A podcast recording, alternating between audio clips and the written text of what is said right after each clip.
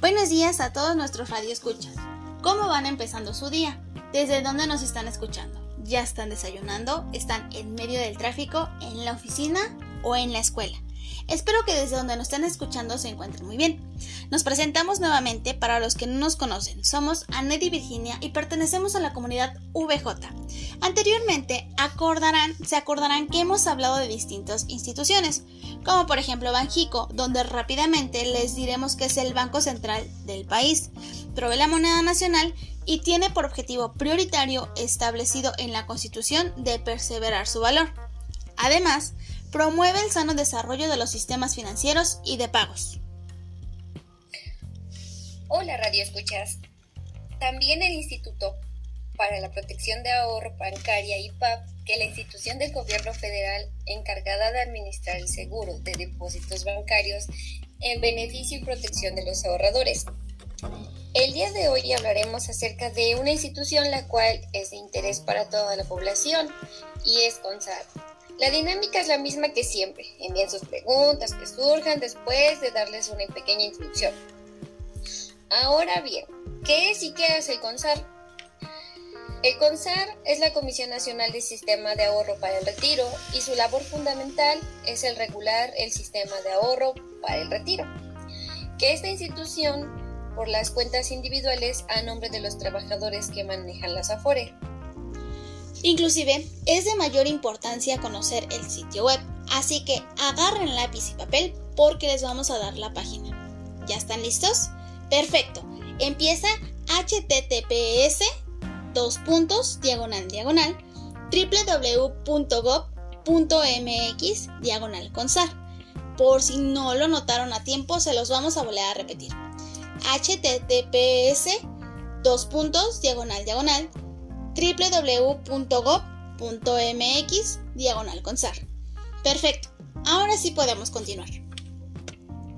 Y en esta página encontraremos lo que una empresa o trabajo no te cuentan como ciudadanos.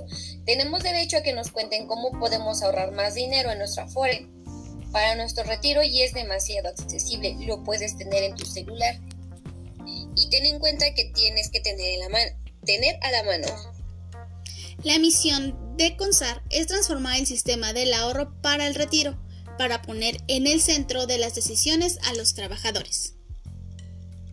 La visión es ser reconocida como la institución rectora de los sistemas de ahorro para el retiro que garantiza el ahorro de los trabajadores. Ahora bien, ¿pero qué significa CONSAR? Regula a la SAFORE. La CONSAR establece las reglas para que el SAR funcione adecuadamente.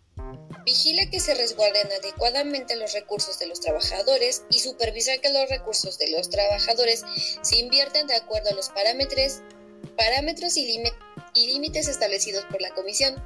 Se asegura de que brinde la información requerida para los trabajadores y está facultada para imponer multas a las AFORE y sanciones a los empleados que de estas en caso de algún incumplimiento. Con todo ello, se asegura no solo que el SAR funcione, sino que los derechos de los trabajadores sean respetados por los AFORES. Ahora bien, empezaremos a leer sus preguntas que nos mandaron acerca del CONSAR y nosotros las contestaremos. Empezaremos con la primera pregunta que nos acaba de enviar Esteban. ¿Por qué se creó el sistema de ahorro para el retiro? Buena pregunta. El sistema SAR nació el 1 de marzo de 1992 con el propósito de que los trabajadores afiliados al Instituto Mexicano del Seguro Social y a la Institución de Seguridad y Servicio Sociales de los Trabajadores del Estado contaran con un ahorro para completar su ingreso al momento de obtener una pensión. Un saludo a Rosita que siempre nos escucha y el día de hoy nos pregunta, ¿están garantizados los ahorros para el retiro de los trabajadores del ISTE? Por supuesto, Rosita, que están garantizados.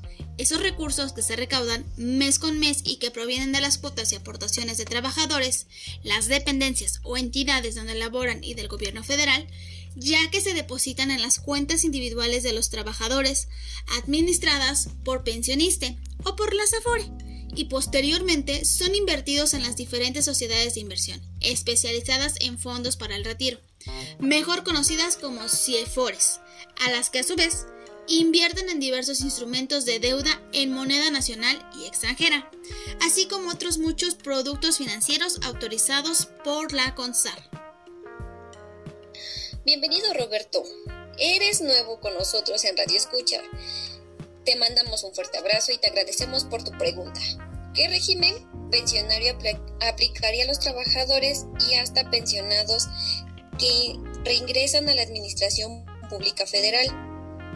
Si el trabajador que reingresa a la Administración Pública Federal no cotiza al ISTE antes del 31 de diciembre del 2007, fecha en que terminó el periodo de elecciones del régimen pensionario, entonces su reingreso será automáticamente al sistema de cuentas individuales.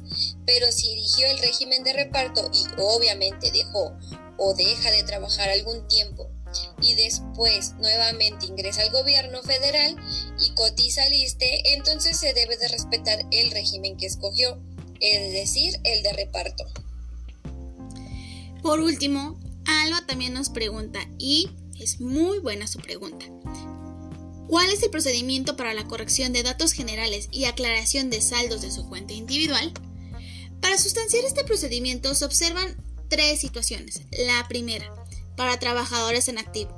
Esto quiere decir que debe de acudir al Departamento de Recursos Humanos o nóminas de la dependencia o entidad donde labora, para que ésta realice la corrección de sus datos a través del sistema de recepción de información, SIRI, que se utiliza para recibir la información de los trabajadores del ISTE, de forma que además el titular reciba el pago de las cuotas y aportaciones correspondientes al SAR. Número 2. Para el trabajador inactivo en proceso de trámite de retiro de recursos del SAR o excedentes derivados de una pensión, debe presentarse ante la unidad especializada de atención al público de pensioniste o de la administradora que opere su cuenta individual, presentar copia de su CURP, la última expedida por el RENAPO, y original y copia simple de su acta de nacimiento una identificación oficial para que se realice la corrección de sus datos. Tercera y última. Para aclaración de saldos podrá presentarse el trabajador en cualquier oficina de la unidad especializada de atención al público de pensionista o de la administradora que opere la cuenta individual del trabajador y realizar la consulta correspondiente, preferentemente presentando un estado de cuenta o documento de ahorro del SAR del banco que administraba dichos recursos. Sin duda alguna, siempre nos encanta recibir sus preguntas y estas preguntas que nos realizaron hoy nos han servido a todos para conocer la institución que seguramente aún quedan dudas pendientes. Pero si les gustaría que habláramos más acerca de esta institución, pongan en los comentarios con SAR.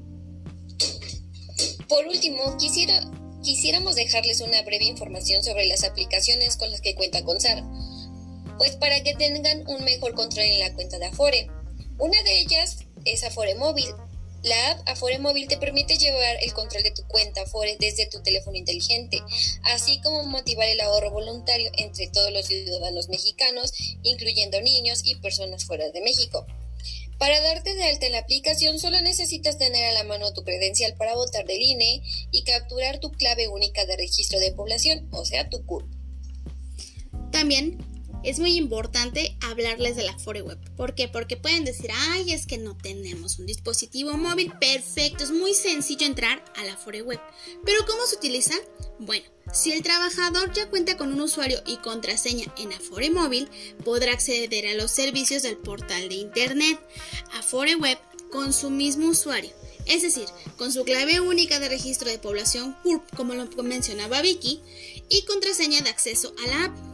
Si por el contrario es la primera vez, antes de que se espanten, digan, ya ves, no que necesitábamos un, dispositivo móvil, no se preocupe. Aquí nos dice que si es la primera vez que se hace uso de los servicios en línea de Afore Web, el trabajador deberá crear un usuario, proporcionando su CURP, correo electrónico, número celular y generar una contraseña. Para que puedan acceder a un mayor número de servicios, de su cuenta Fore, las y los trabajadores deberán validar su identidad mediante la grabación de un video y la captura de una identificación oficial. Esperamos haber resuelto todas sus dudas y si tuvieron alguna duda más acerca del tema, recuerden en dejarnos los comentarios y en el próximo podcast las contestaremos. También déjenos en los comentarios si les gustaría que habláramos de alguna otra institución. ¿Algo más que quieras agregar, Vicky? No, nada, nada más por agregar. Solo que fueron muy hermosas sus preguntas y esperemos que el siguiente que escojan sea también interesante como este. Les agradecemos mucho. Nos vemos hasta la próxima. Bye bye. Bye.